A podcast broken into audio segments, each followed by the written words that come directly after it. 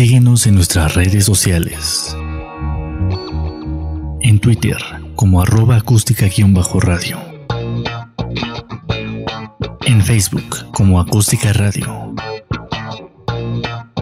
Y suscríbete a nuestro canal de YouTube, en donde podrás seguir nuestras transmisiones en vivo. Dale voz a tus sentidos.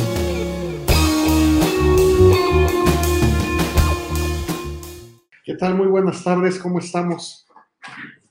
Los saludo con el mismo gusto de siempre.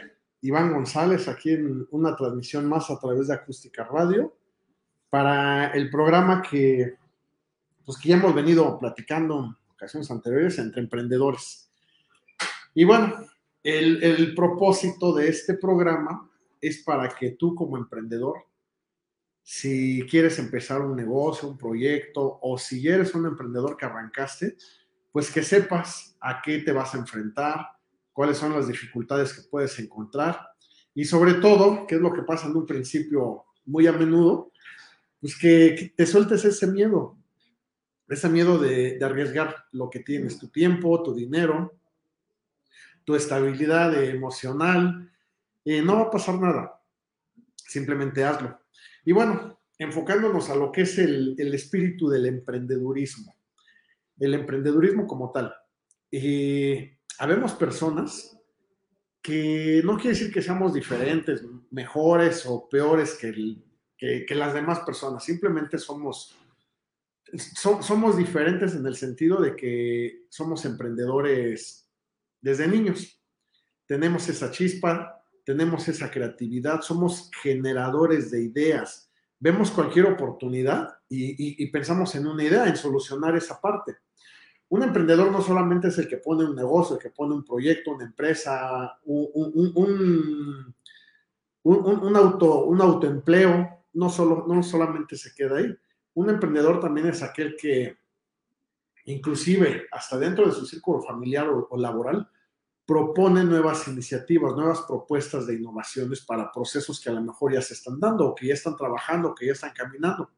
A lo mejor tú eres de esas personas que el día de hoy sigues trabajando eh, con una nómina, recibiendo un sueldo, no está mal.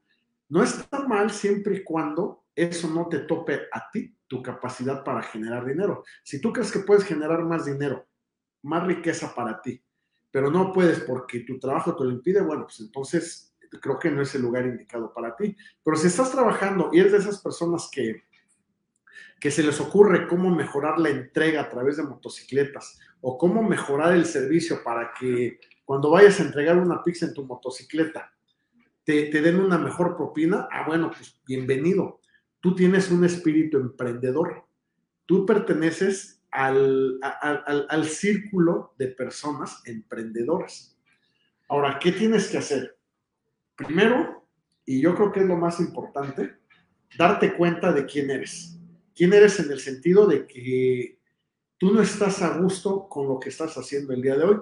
A lo mejor tienes un empleo, eh, tu empleo te está dando a, a ganar un sueldo semanal, pero tienes mucha iniciativa de hacer otras cosas, estás generando ideas, estás pensando que a lo mejor puedes puedes empezar a tener un ahorro porque quieres poner un negocio, o eres de las personas que ya en la mente traen como que el chip cargado de que quiero poner algo, quiero poner un negocio, quiero poner un negocio, quiero poner un negocio. O eres de las personas que el día de hoy van a entrar a trabajar por cierto tiempo para generar un ahorro y poner un negocio. Si, estás en ese rubro de personas, qué bueno, eh, eres de los nuestros. Pero lo importante no es que tengas las ideas, sino que las ejecutes, que puedas salir de, de, esa zona de confort que es muy agradable para todos, en el que pues tienes que cumplir un horario y a cambio de eso, entrega de resultados en tu trabajo, pues vas a recibir una, una remuneración económica, ya sea la semana, la quincena, como tú cobres, ¿no? Entonces, este, eh, para salir de esa zona de confort, lo único que se requiere es que creas en ti, que creas en tu proyecto, que, tengas una idea bien asentada y atenuada con las emociones tuyas, porque acuérdate que todo el proyecto que tú vas a emprender va a llevar tu sello, va a llevar tu, va, a llevar tu esencia. Entonces, si tienes la idea de vender accesorios para celular, de poner, de vender jugos de naranja, de poner una vulcanizadora, una estética, un spa, bueno, pues obviamente tienes que visualizarlo. Visualizarlo, imaginarlo, toda idea constructiva empieza a través de una imaginación constructiva, como empezar a hacer los planos de una casa en tu mente y a lo mejor puedes empezar a aterrizarlos, hacer un pequeño plan de negocios, un bosquejo de cómo quieres tu negocio, cómo va a ser tu proyecto, dónde vas a operar, cuál va a ser el nombre de tu negocio, cuál va a ser tu marca, cuáles van a ser los colores que te van a identificar en tu, en, tu logotipo. Y, y, con eso es más que suficiente. No importa que sigas trabajando o no importa que el día de hoy no estés trabajando en nada por el simple hecho de, empezar a, a, mover una emoción dentro de ti, en esa idea que ya tuviste, con eso empiezas a tomar acción en tu proyecto. Es algo muy sencillo. Muchas veces los emprendedores de closet, como aquí les llamamos, eh, no, no, no, no se avientan al negocio porque no han dado ese sencillo paso de aterrizar sus ideas. Ya no te digo de que vayas y acciones allá afuera. Empieza a accionar a, tu, a, corto plazo, a distancia corta. Y, imagina las cosas como las vas a querer y aterrízalas en papel. ¿Qué vas a vender? ¿Cuál es el precio que dan en tu alrededor, en tu competencia? Si vas a poner un spa, pues debe de haber otros spas en, en, en, la zona geográfica donde tú estás. O si vas a poner una vulcanizadora, debe de haber otras vulcanizadoras. Entonces, lo más sano es que sepas cuáles son los precios de mercado. Una vez que tengas una idea de los precios de mercado, pues entonces tú vas a tener un precio de venta. Si tu producto va a ser mejor, puedes subir el precio, sí, definitivamente. Si tu producto no va a ser mejor, obvio tienes que bajar tu precio, porque acuérdate que para todo, para todo tipo de producto va a haber un nicho de mercado. Va a haber un nicho de mercado que te exija un producto caro un producto medianamente caro, un producto barato y un producto medianamente barato, ¿no? Obviamente, pues aquí tiene que ver mucho la materia prima con la que, o, la calidad del producto o servicio que vas a estar ofreciendo. Pero eso te va a dar una idea de dónde vas a estar parado, contra quién vas a competir, qué, cuál va a ser tu plus, tu valor agregado, o simplemente si lo vas a hacer igual que ellos, que la competencia está bien pero tienes que igualar cada segmento del producto o del servicio que ellos están ofreciendo. Un ejemplo, si vas a poner un spa para, para, poner uñas o pestañas o cejas, bueno, pues deben de ser las uñas de la misma marca, de la misma calidad, en el mismo tamaño, en el mismo grosor, las pestañas, el mismo modelo específico que está manejando tu competencia. Y no solamente eso, cuando tú vas, cuando, si tú tienes la idea de poner un spa, pues no solamente estás vendiendo un producto, estás vendiendo una experiencia, una experiencia de vida, inclusive espiritual para muchas personas, porque al ponerse uñas o al arreglarse pestañas o cejas, les permite sentir una emoción que engrandece su espíritu, engrandece su autoestima, engrandece el amor propio que sienten estas personas. Y cuando tú generas la venta de una experiencia a través de poner uñas, pestañas, cejas o lo que tú quieras, ah, bueno, pues entonces debes de adecuar tu negocio, tu local, por lo menos igual que al de la competencia. Entonces, así de fácil, así de sencillo, pues ya tienes una expectativa, ya, ya, tienes un, una perspectiva más enfocada de cómo debe de ser tu negocio. Ahora, si tu negocio va a ser, no sé, poner una vulcanizadora, por ejemplo, o poner una panadería, bueno, pues todo eso ya existe, no vas a inventar absolutamente nada. Tú ya sabes que requieres comprar un, compresor, en el caso de una vulcanizadora, un equipo neumático, un neumático botador de llantas, eh, comercializar aceites, que esos no vas a invertir más que ponerlos a consignación de los proveedores de aceite que van a llegar. Eh, y, demás maquinaria, equipo, herramienta de mano, gatos hidráulicos, gatos de piso, gatos de patín. Tú ya sabes todo lo que se requiere. ¿Cuál es el siguiente paso? Bueno, pues entonces aterriza. ¿Cómo se va a llamar tu vulcanizadora? Vulcanizadora a los tres García. Vulcanizadora a los tres hermanos. ¿Dónde vas a estar posicionado? Y todo eso vamos en una hojita. ¿eh? De qué tamaño va a ser tu accesoria. En la misma hojita tú puedes hacer la distribución, tanto de las, los, los muebles que pueda haber en un spa, como los equipos que pueda haber en un accesorio, dónde vas a guardar la herramienta, dónde, este, en una vulcanizadora, perdón, dónde vas a poner el compresor, dónde vas a poner las llantas usadas, la tina de agua, etcétera. Todo eso lo puedes hacer en un croquis. ¿Por qué? Porque estás visualizando tu proyecto. Es algo tan sencillo de hacer, donde ahí, ahí no importa si todavía tienes miedo para arrancar o no tienes miedo. No importa si tienes el capital para empezar o si todavía no lo tienes. Yo puedo platicarte muchas experiencias de emprendedores que el día de hoy tienen empresas que cuando empezaron, pues no sabían ni siquiera cuánto iban a ocupar de dinero. No sabían si iban a perder, si iban a ganar, pero estaban bien seguros de lo que iban a hacer. ¿Cómo? Tampoco sabían qué iban a hacer. ¿eh?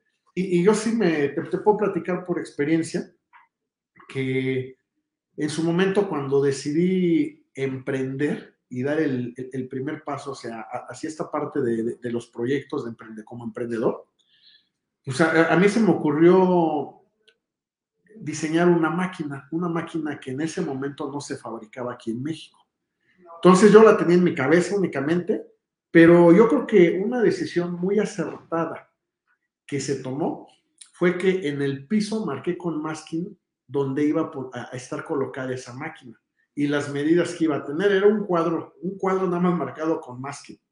Pero yo con eso pude visualizar el espacio donde iba a estar, cuánto iba a medir de altura y, fue suficiente para que yo empezara a construir a través de la imaginación constructiva cómo iba yo a diseñar ese proyecto, en este caso de, una máquina.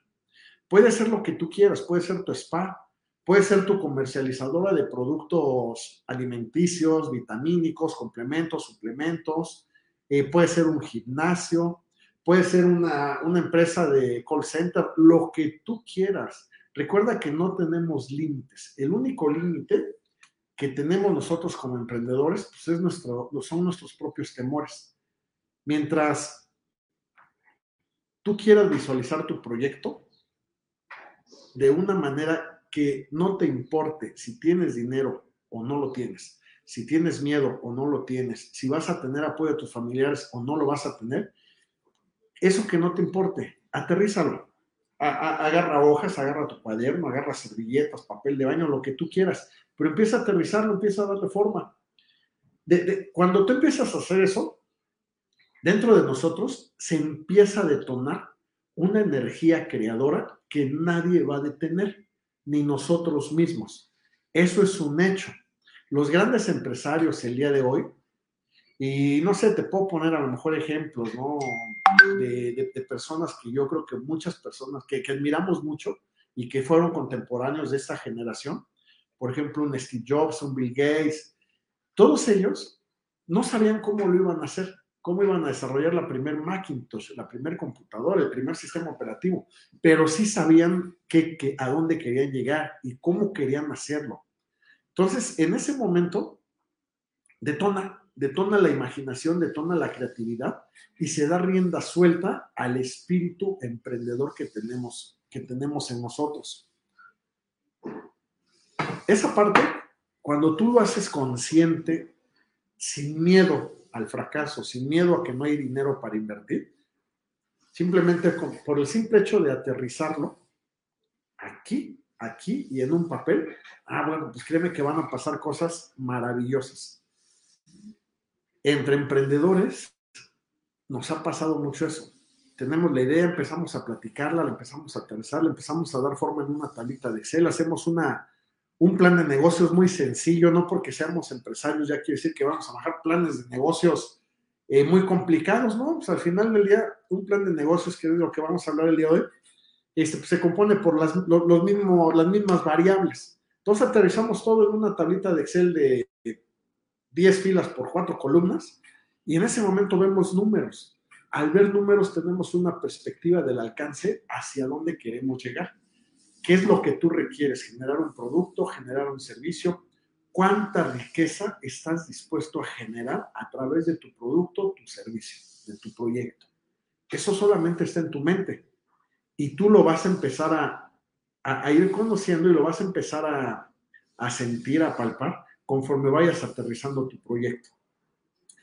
Ya lo hiciste en papel, ya fuiste a ver accesorias, ya lo platicaste con tus familiares, no te apoyaron, sigues sin tener dinero, sin tener capital, no te preocupes, eso no es malo.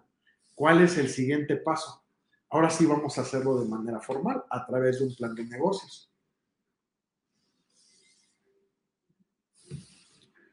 Plan de negocios, hay muchos formatos. Tú puedes entrar a Google, a cualquier plataforma y descargar un plan de negocios. Yo te sugiero que entres a alguna plataforma de una incubadora de empresas y, ahí puedes bajar un formato en Excel de cualquier plan de negocios, de cualquier proyecto. eso, eso hoy está al alcance de todos. En un plan de negocios, tú vas a incorporar todos los números de tu proyecto. Un ejemplo, si vamos a, a poner un restaurante, ¿qué ocupas tener? Primero la inversión inicial. La inversión inicial, bueno, te ocupas, vamos a pensar que vas a rentar un local. Ah, bueno, pues ok, ocupas tener un local, saber las medidas del local, el precio de la renta de este local. Y yo te sugiero que lo hagas por lo menos para que armemos una corrida financiera de seis meses o de un año, dependiendo del proyecto con el que tú vayas a empezar. Si es un proyecto de tecnología tradicional, ejemplo, vender hamburguesas, bueno, pues hazlo a corto plazo, hazlo de tres a seis meses si es un proyecto de tecnología intermedia, eh, como a lo mejor hacer piezas de fierro, de soldadura, bueno, pues a lo mejor te puede ir de seis meses a un año. Si es un proyecto de alta tecnología donde, tenga, donde intervengan factores diversos de ingeniería, de, de materias interdisciplinarias, para que puedas entregar tu proyecto, fabricación de algo, eh, instalación de algo, de redes, de antenas, desconozco, pues lo, que tú quieras. Si es algo en, alta tecnología, pues te sugiero que hagas un plan de negocios de un año a, a 18 meses. ¿Para qué? Para que tengas una corrida financiera hoy de cómo va a estar la proyección de tu negocio en el mes 1, en el mes 2, en el mes 3, en el mes 18. Ya, ya, ya tienes un lugar, un local, y sabes que la renta te va a costar, un ejemplo, 5 mil pesos. Ah, bueno, pues entonces el primer rubro de tus, de tus gastos fijos, los gastos fijos son esos que no se van a mover, que no van a cambiar, no importa si hay inflación, si no hay inflación, no importa si tienes personal, si no hay personal, no importa si tienes materia prima, insumos, eso no importa. ¿Qué es un gasto fijo? Bueno, pues puede ser la renta, puede ser a lo mejor el servicio de CFE, de luz, el servicio de internet, tu pago de agua, si es que es un pago fijo constante tu pago de, no sé, a lo mejor de cualquier otro servicio, líneas telefónicas, si adquieres cierta herramienta, maquinaria o lo que tú, bueno, no maquinaria, accesorios, muebles, y los vas a pagar a crédito con una tarjeta de crédito a meses, bueno, pues eso es un gasto fijo que siempre va a estar ahí. Entonces, este, pones todos tus fijos. Dentro de tus gastos fijos, o bueno, paralelo a los gastos fijos, también vas a poner el si vas a tener empleados. Si, acuérdate, tú eres el emprendedor. Regla indispensable. Primero tienes que estar bien tú para que puedan estar bien los demás. Recuerda que todo va a salir de ti. Es de ti hacia afuera, no de afuera hacia adentro. ¿A qué voy con esto? Bueno, pues tú como emprendedor requieres tener un sueldo. A lo mejor si tienes la posibilidad de apoyar tu proyecto, tu negocio, tu empresa un mes, dos meses, tres meses, sin que tú ganes nada, y si tienes esa posibilidad porque tienes un ahorro o porque alguien te puede subsidiar, ah, perfecto, pues adelante. Todo va a ser inversión para tu negocio. Pero si tú estás dejando tu trabajo, o, más aún, si tienes, si no tienes trabajo, no tienes un ahorro, y, y, sobre todo tienes gastos, porque el simple hecho de vivir en algún lado te ocasiona gastos, de salir a la calle tomar una combi o echarle gasolina a tu carro, tú generas gastos. Entonces, ocupas tener un sueldo. Eso es bien importante. Luego, como emprendedores, nos olvidamos del más importante que es el emprendedor. Y, no te pones un sueldo, dices, no, pues ahí cuando el negocio tenga que me vaya dando. Y eso es sumamente mal, malo, porque entonces el negocio se envicia a no pagar un sueldo que debe de pagar. Y tú vas a caer en la frustración, porque puede ser que llegue el momento en que realmente requieras dinero para tus necesidades básicas o para tu esparcimiento o para invertir o simplemente para que tengas un 10% de ahorro por cualquier cosa, cualquier imprevisto, este, y no lo vas a tener. Entonces puedes caer en la frustración de, bueno, ¿y de qué me sirve tener un negocio si no tengo dinero en el banco, no? Si no tengo dinero ahorrado. Y, y cuando pasa eso, bueno, pues obviamente eh, vas a pensar en cerrar, vas a pensar en cambiar de giro, vas a pensar en recortar, en hacerte chiquito. Van a venir muchos pensamientos. Ninguno de ellos es cierto, ninguno de ellos es real, pero son importantes si distraen tu atención, porque entonces ya no vas a estar enfocado en, en la viabilidad o en la operatividad de tu proyecto, vas a estar enfocado en tus deudas, en tus gastos, en tus necesidades básicas que no son cubiertas el día de hoy, a pesar de que tú eres el emprendedor. Entonces yo creo que regla número uno, ponte un sueldo, un sueldo discreto. Dice por ahí, dicen los japoneses, que un, sueldo que no sea más de 7 a 1, que, no ganes más de 7 veces lo que gana la persona de menor sueldo en tu negocio, en tu proyecto. Entonces, este, yo sugiero que pongas un sueldo modesto que cubra todas tus necesidades, como si estuvieras trabajando para cualquier otra empresa, sin que sangres tu proyecto, sin que, sin, que seas aprovechado de que estás emprendiendo un negocio. Recuerda que de los primeros seis meses al año y medio o tres años, dependiendo del tamaño del proyecto, eh, tu proyecto se va a ir aclientando, se va a ir fortaleciendo, va a ir formando su personalidad. Es una, es una persona una personalidad, como si fuera una persona tu negocio, tu proyecto, que sí requiere eh, de cuidados. Es un niño chiquito, un bebé que pues, va a ocupar su mamila, que va a ocupar que le cambies pañales, que va a ocupar que le des un chupón, que le des su papilla, que a determinadas horas del día le des de comer y le des de dormir. No puedes pedirle a un bebé que se ponga a correr cuando todavía no camina o que pueda masticar comida sólida cuando pues únicamente toma mamila. Esa es la parte que tú debes de cuidar de tu proyecto, tú como emprendedor. Y bueno, ya una vez que tengas un sueldo, te vas a convertir en un autoempleado. Y está bien, si quieres hacerlo así, adelante, vas por buen camino. Eh, una vez que tienes tu sueldo, lo ingresas a tu plan de negocios y vamos a pensar que vas a tener otras cuatro personas trabajando contigo. Eh, si vas a poner un spa, es porque a lo mejor tú eres experta en spa o lo vas a administrar, es válido, y vas a tener a dos personas que te van a ayudar y a una persona que va a ser, no sé, mensajero. Ah, bueno, pues entonces son cuatro personas. Quiere decir que vas a tener cuatro nóminas en tu negocio. Tienes que poner en tu plan de negocios, ok, persona uno, persona dos, persona tres, persona cuatro, su puesto, el, el puesto que va a desempeñar y su sueldo, su sueldo semanal. Y ese sueldo semanal lo vas a trasladar a los tres meses, seis meses, un año, año y medio. Durante todo el momento, durante todo el tiempo vas a poner esos sueldos. Y luego vienen los gastos variables. Los gastos variables, como su nombre lo dice, son aquellos gastos que van a estar variando mes a mes.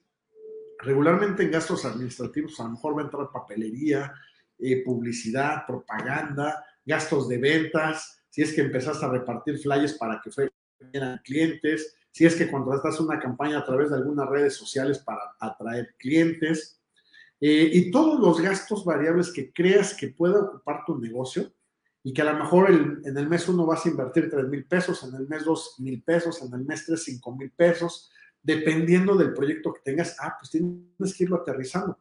Obviamente, si vas a poner un gasto variable, tienes que desglosarlo saber exactamente en qué vas a ocupar ese, o sea, cuáles son los gastos variables.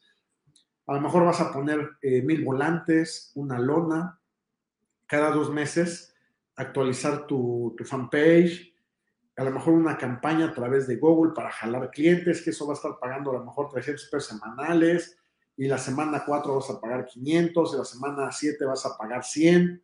De todo, todo eso lo, lo vamos a enfocar en gastos variables. Y luego vienen los costos directos. Los costos directos pues, es precisamente todo, toda la materia prima, por decirlo de alguna manera, que va a ocupar tu negocio para operar. Si estás vendiendo un producto y estás vendiendo jugos de naranja, Pues son las naranjas. Si estás poniendo uñas en un spa, pues son las uñas. Si estás, si, si, estás poniendo un restaurante, pues es todo lo que tú vas a comprar. Tomates, jitomates, chile, carne, eh, no sé, verduras, agua, eh, gas, eh, todo, todo, todo, todo lo que, lo, que va a englobar a tu, al producto que tú vas a desarrollar o, a vender. Si vas a estar comercializando artículos, llámale artículos electrónicos o a lo mejor suplementos alimenticios, pues entonces tienes que poner pues, lo que vas a estar comprando de estos materiales a la semana, al día, al mes.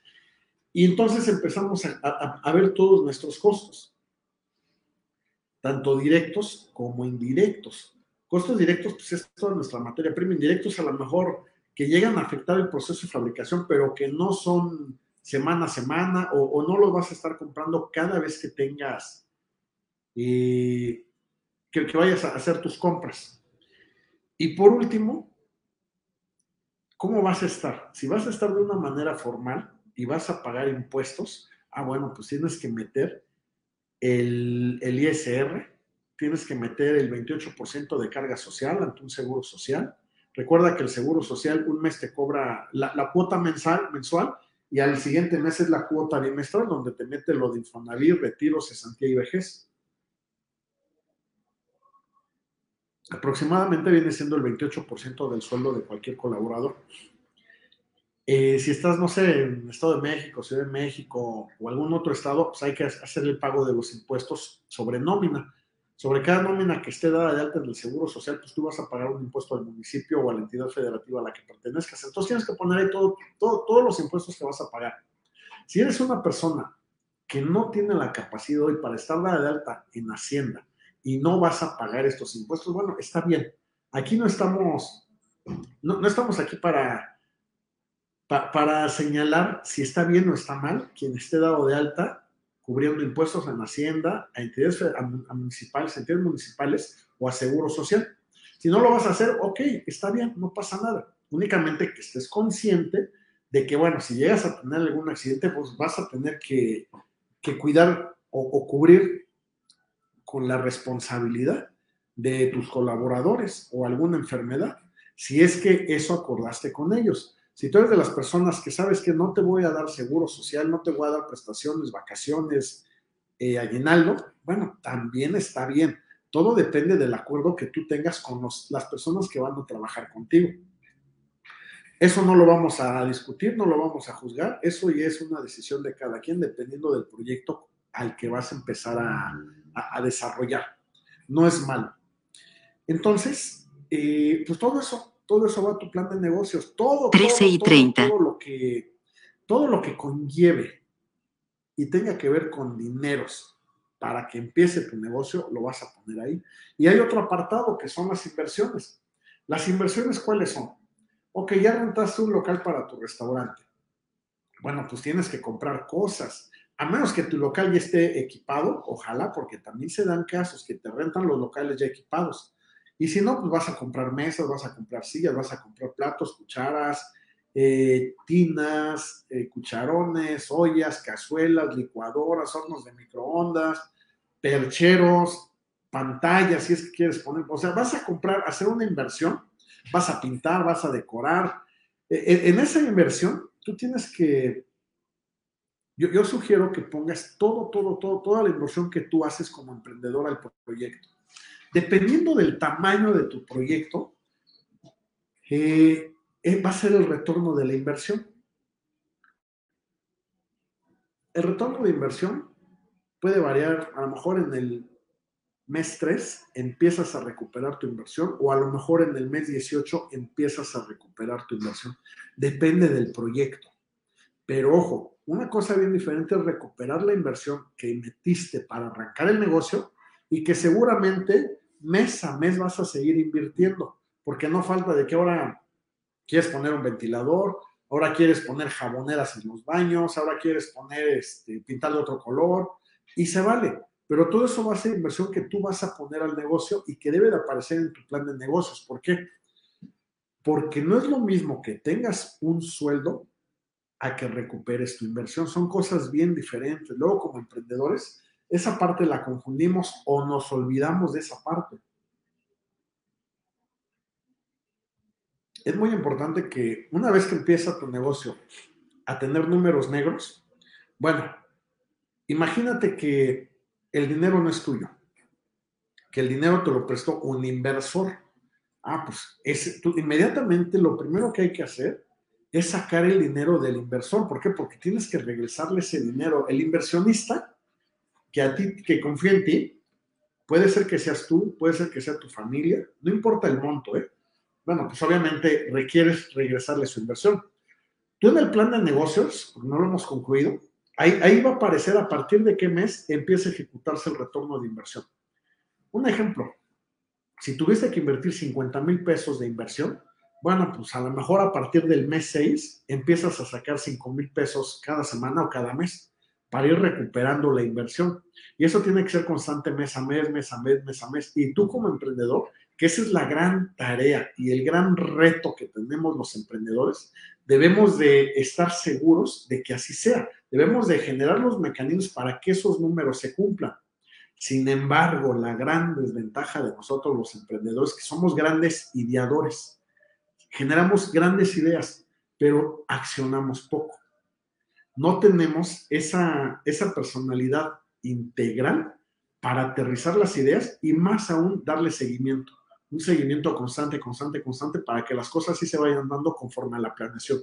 Nosotros generamos ideas, planeamos y nos, nos olvidamos. ¿Por qué? Porque pues, eso es un rasgo de nuestra personalidad. Sin embargo, pues yo te sugiero que si va a haber una persona a tu lado, un colaborador o alguien que te va a estar apoyando, sea una persona que, que aterrice tus ideas, que las concrete. Y no solamente eso, que les vaya dando seguimiento semana a semana, día a día, mes a mes, para que se vayan cumpliendo los objetivos que se están planteando en este plan de negocios. Entonces, eh, recuperas tu inversión.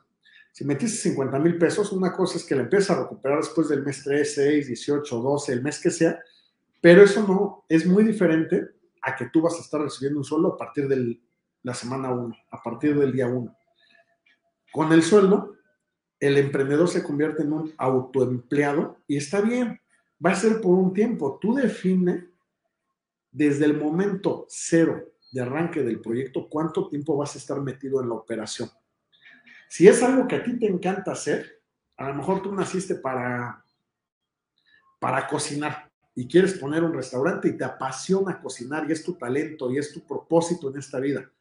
Ok, pues date un tiempo prudente para que el, restaurante no se va a clientar por tenerte a ti como cocinero. Ojo.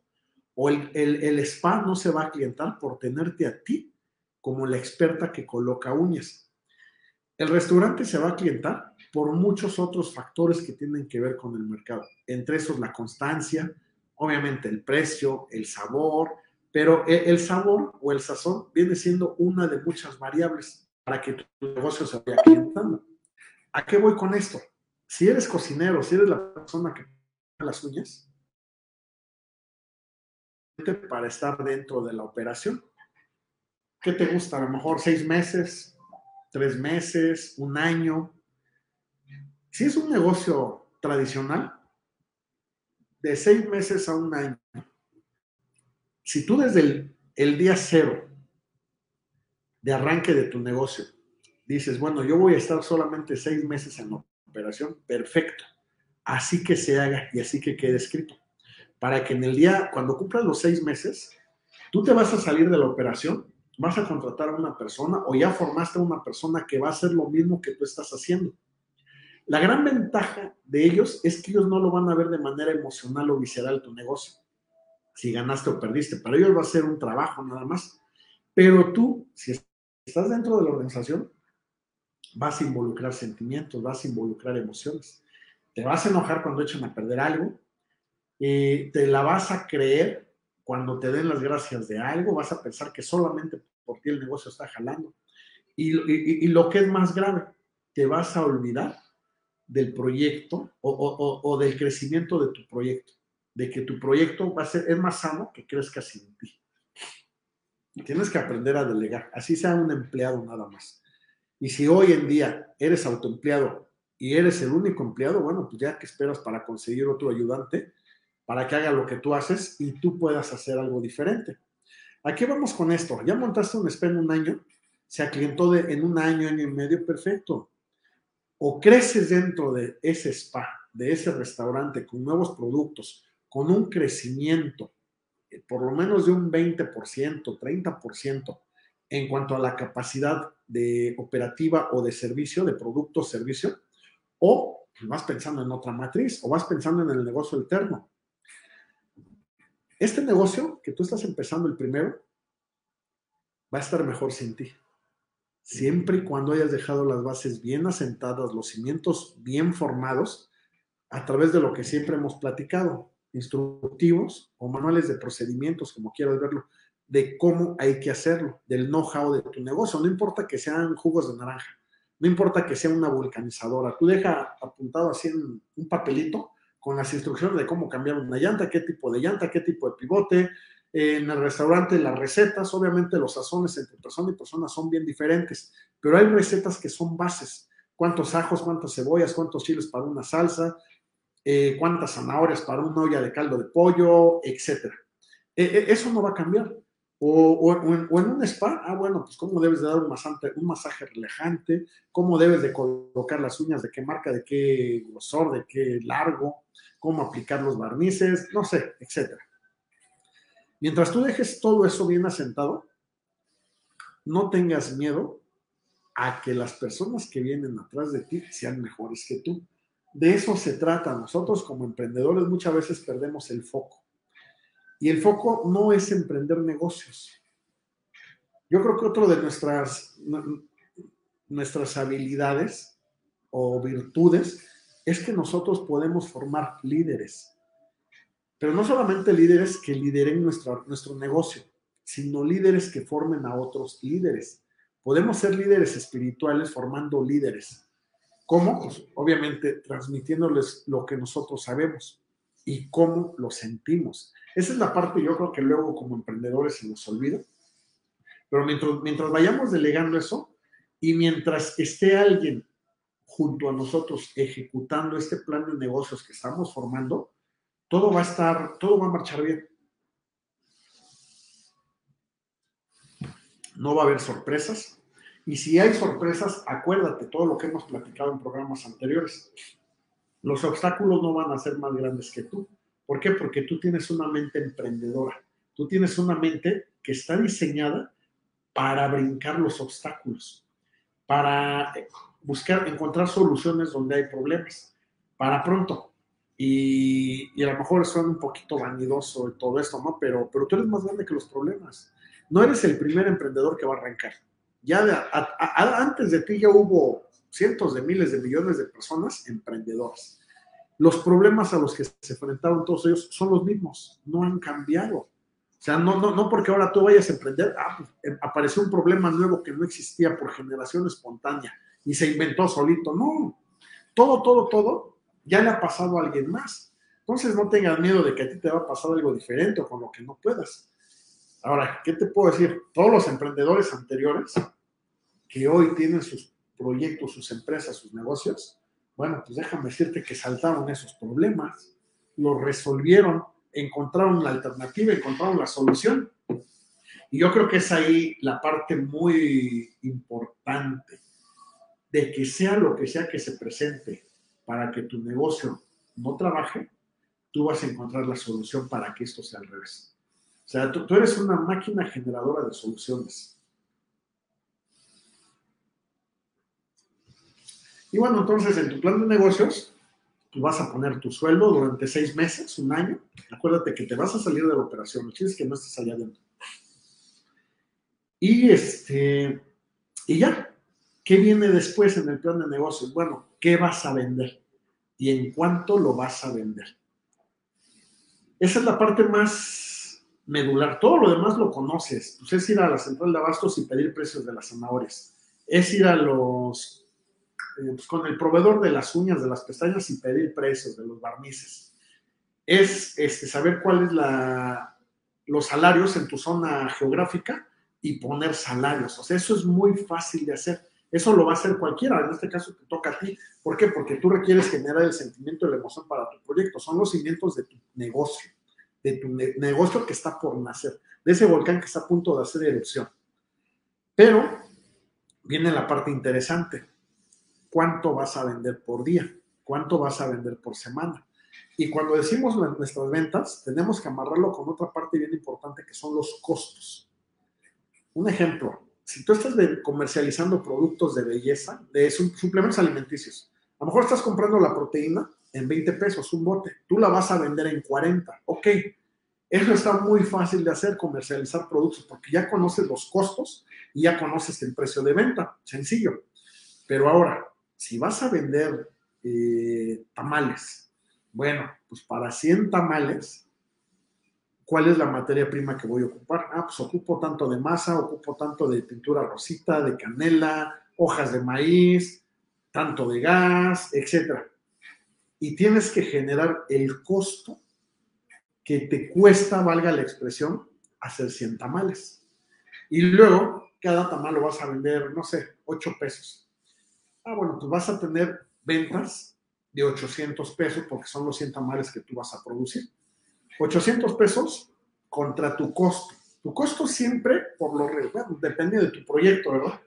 Pero debe ser por lo menos así de un 30 a un 40% del precio de la venta.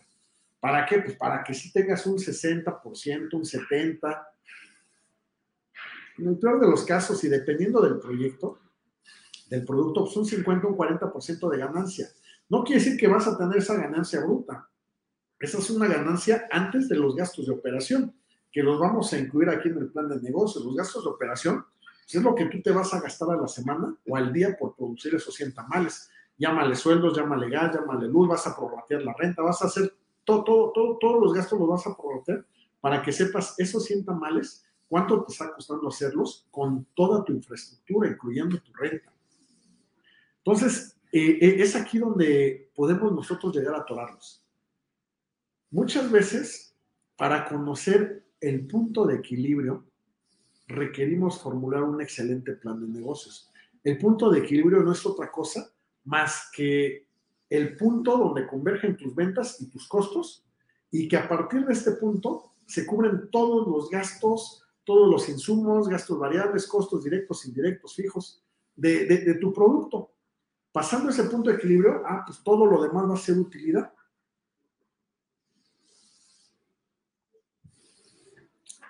Entonces, eh, la, pregunta es, ¿cuántos tamales vas a vender por día? ¿O cuántas uñas debes de colocar al día? ¿O cuántas llantas tienes que estar reparando por día? ¿Para qué? Para que salgan todos tus gastos. Esa es la parte donde tú tienes que, que, arrastrar el lápiz. ¿Por qué? Porque ya conoces cuánto vas a pagar de renta, ya conoces cuánto vas a pagar de luz, de internet, de, nóminas. ¿Cuánto tienes que invertir para las compras de los productos que vas a vender? Etcétera, etcétera. Tú ya conoces todo eso. Entonces, si ya conoces todo eso, y a lo mejor lo puedes hacer por semana, a la semana tú requieres eh, cubrir gastos por, no sé, 20 mil pesos, un ejemplo. Entre renta, entre nómina, entre luz, entre agua, entre internet, todo, todo, todo, todo. Ah, bueno, pues para que cubras esos 20 mil pesos, pues entonces a lo mejor requieres vender 2 mil pesos, no, 4 mil pesos de tamales por día, o de lo que tú estés haciendo. Y ahí es donde empieza a, a, a ser tedioso para un emprendedor la parte operativa de un plan de negocios. Porque entonces como emprendedor dices, bueno, pues ok, ocupo vender 4 mil pesos por día. Dices, bueno, está bien, sí, sí los puedo vender, ¿cómo? De esta manera, de esta manera, de esta manera, de esta manera, ¿no? Ok, eres un idealista y lo resuelves. Ya generaste la idea, los vas a vender, sí los vas a vender, ¿cómo? Así, así, así, así. Bueno, pero ahora, la plantilla que tienes es suficiente para que puedas producir 4 mil pesos de tamales al día. ese es donde, ahí donde interviene la capacidad de producción.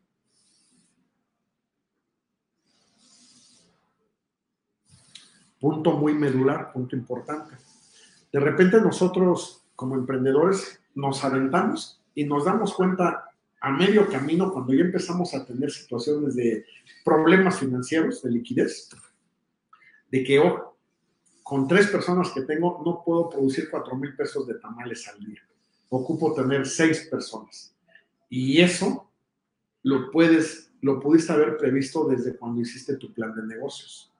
Para eso te va a servir un plan de negocios. Además de que el plan de negocios se va a convertir en una corrida financiera. Pero bueno, vamos a pensar que con las nóminas que tienes, los empleados que tienes, eh, los gastos y con cuatro mil pesos de ventas de tamales, si estás cubriendo tus 20 mil pesos mensuales. Ah, perfecto. Seguimos para adelante. El negocio te va a empezar a generar una utilidad. La utilidad va a ser después de gastos operativos, después de impuestos, etcétera. Después de que pagaste todo lo que se debe, el, el dinero que te va a quedar, ah, bueno, pues eso ya es una utilidad.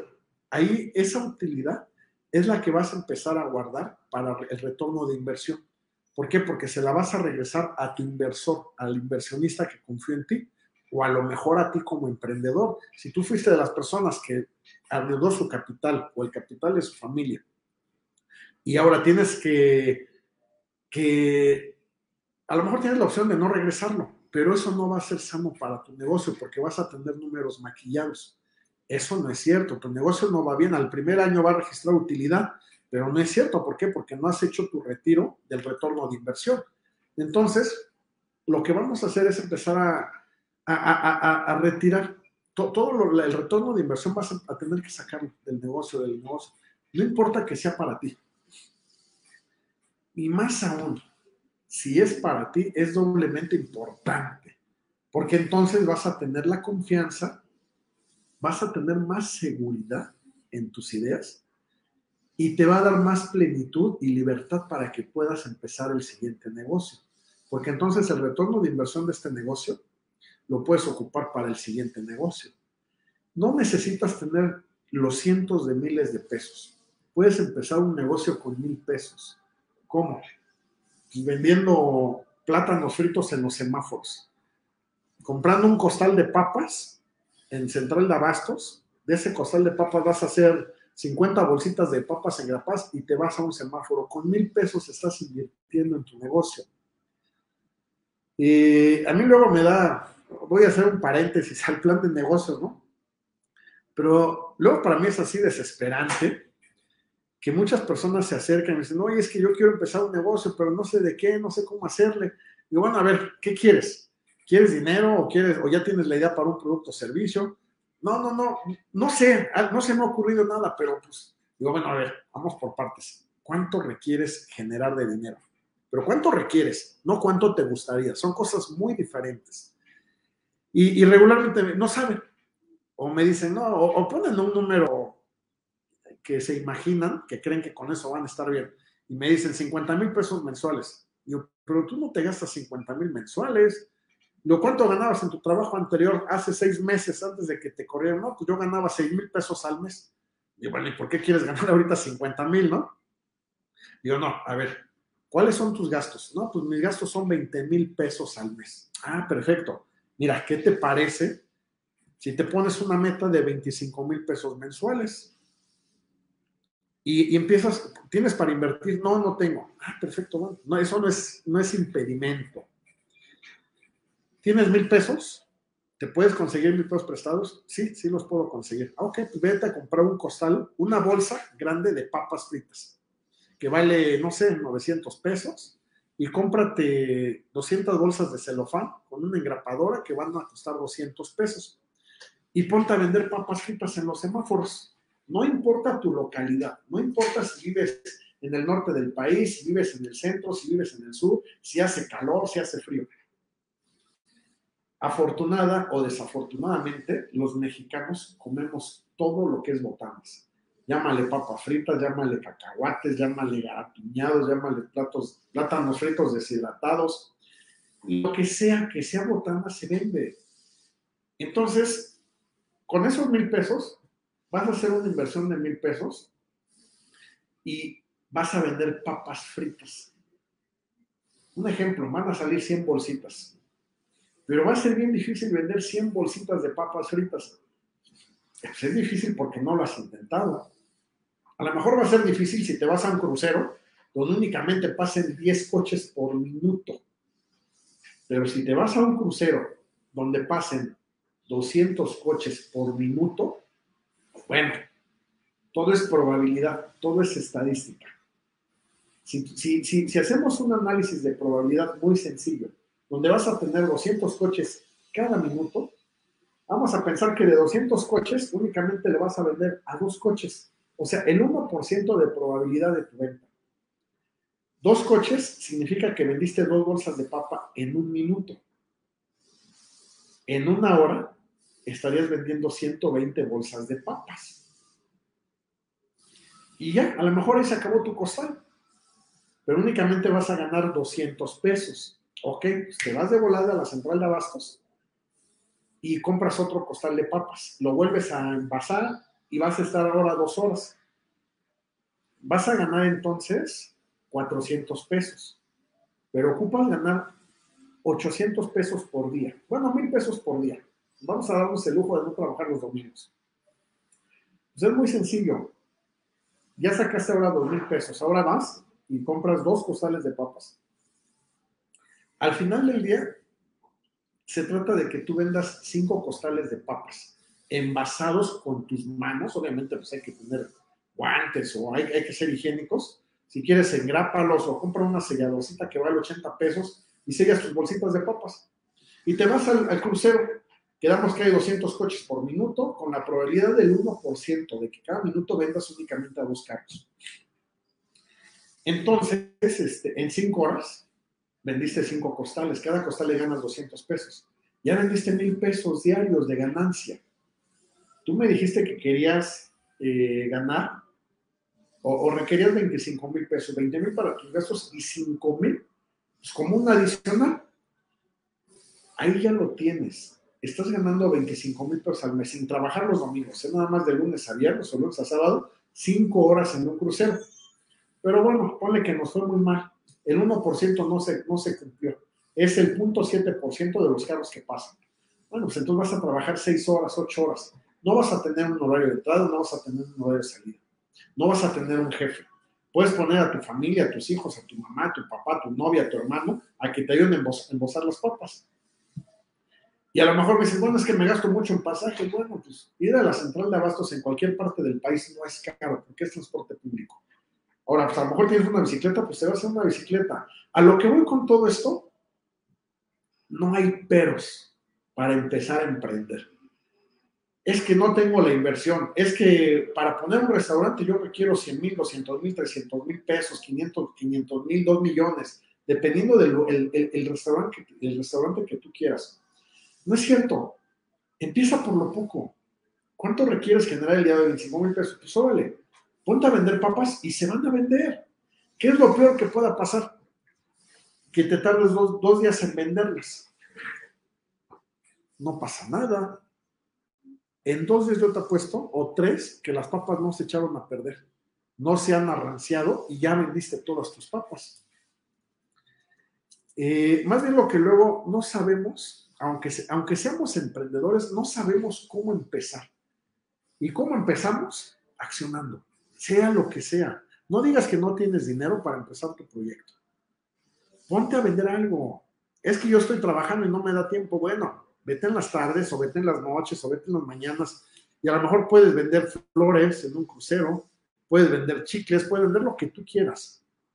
Al final del día, no es porque alguien ya esté afuera vendiéndolo, no, es copiar la idea, es simplemente el que si tú ves que en este lado se vende, ¿qué no se va a vender acá? En todos los semáforos de todos los estados de la República, alguien vende algo y todos venden. O sea, esa es la parte que luego no queremos ver o pensamos que nosotros no lo vamos a lograr cuando no tenemos nada en nuestra contra. Entonces, bueno, en tu plan de negocios estábamos en que vas a poner las ventas mensuales. ¿Cuánto vas a vender al mes?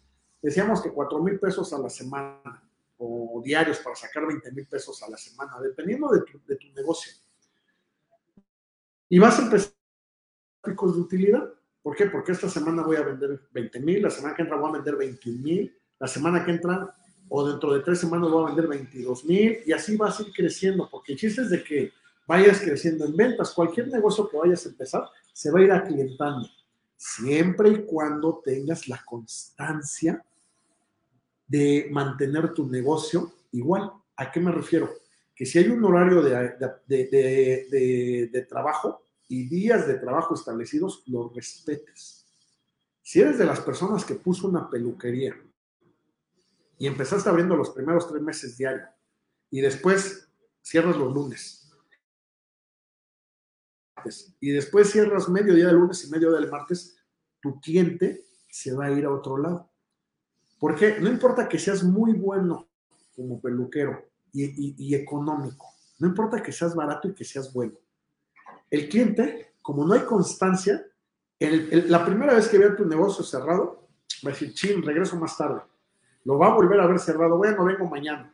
Oye, es que ayer no abriste, no, es que me enfermé. Ok, la segunda vez, en un mes después que se corta el cabello, ve el negocio cerrado, chin, otra vez no, no, abrió. La tercera ocasión, ya no te va a esperar. Se a ir a la peluquería, aunque no lo hagan bien y le cobren más caro, pero se ve ahí porque sabe que ahí siempre está abierto. Entonces, para que tus números vayan subiendo en ventas, vas a ir aclientándote siempre y cuando seas constante. No va a haber disciplina tuya. Tú eres un emprendedor indisciplinado, pero que tu negocio sí tenga la disciplina, la constancia, para que tus clientes se amolden y, vayas poniendo esa semilla en tus clientes de cuándo sí estás abierto y cuándo no. Puedes abrir a lo mejor de 1 a 10 de la noche todos los días, pero que sea constante. O puedes abrir de 10 a 2 diario o 3 días a la semana, pero que sea constante, constante, constante. Mientras tú mantengas eso, y tu producto esté dentro de los estándares del precio que tú estás ofertando, no hay nada por lo que tus ventas no eh, vayan subiendo. No hay ningún motivo. Estás cubriendo todas las variables, todo, todos los puntos los estás este, cubriendo para que tus ventas vayan subiendo. Y en ese momento vas a pasar de números rojos haciendo una suma y una resta de tus gastos y tus ventas en el plan de negocios y vas a ir viendo cómo se van a ir convirtiendo, en números negros y cómo va a ir generando utilidad para que entonces tengas una corrida financiera y sepas cuándo volver a invertir en tu negocio, cuándo retirar la inversión y cuándo también, pues a lo mejor puedes tener otro sueldo o te vas a esperar a la utilidad a fin de año, medio año, tres meses, a como tu proyecto lo 14 horas. Y ojo, esto lo estás haciendo sin ni siquiera haber invertido en tu negocio. No importa si tienes el dinero o no pero haces todo este plan de negocios y te va a permitir tener confianza, te va a quitar temores, te va a quitar miedos y te va a advertir de situaciones que a lo mejor el día de hoy no estás contemplando. Y bueno, esa es la importancia para nosotros los emprendedores. Algunos empezamos a, a fregadazos sin hacer planes de negocios, otros sí empezamos estructurando los planes. Lo que sí te puedo decir que el resultado va a ser más rápido, con menos esfuerzo y menos inversión, si lo haces de esta manera entre emprendedores sabemos de lo que estamos hablando. Y bueno, yo con esto me despido el día de hoy. Me dio mucho gusto estar con ustedes. Su amigo, Iván González a través de Acústica Radio. Que tengan una excelente tarde. Hasta luego.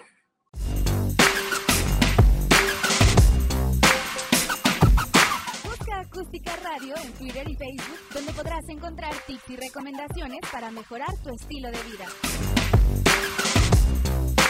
Acústica Radio, dale voz a tus sentidos.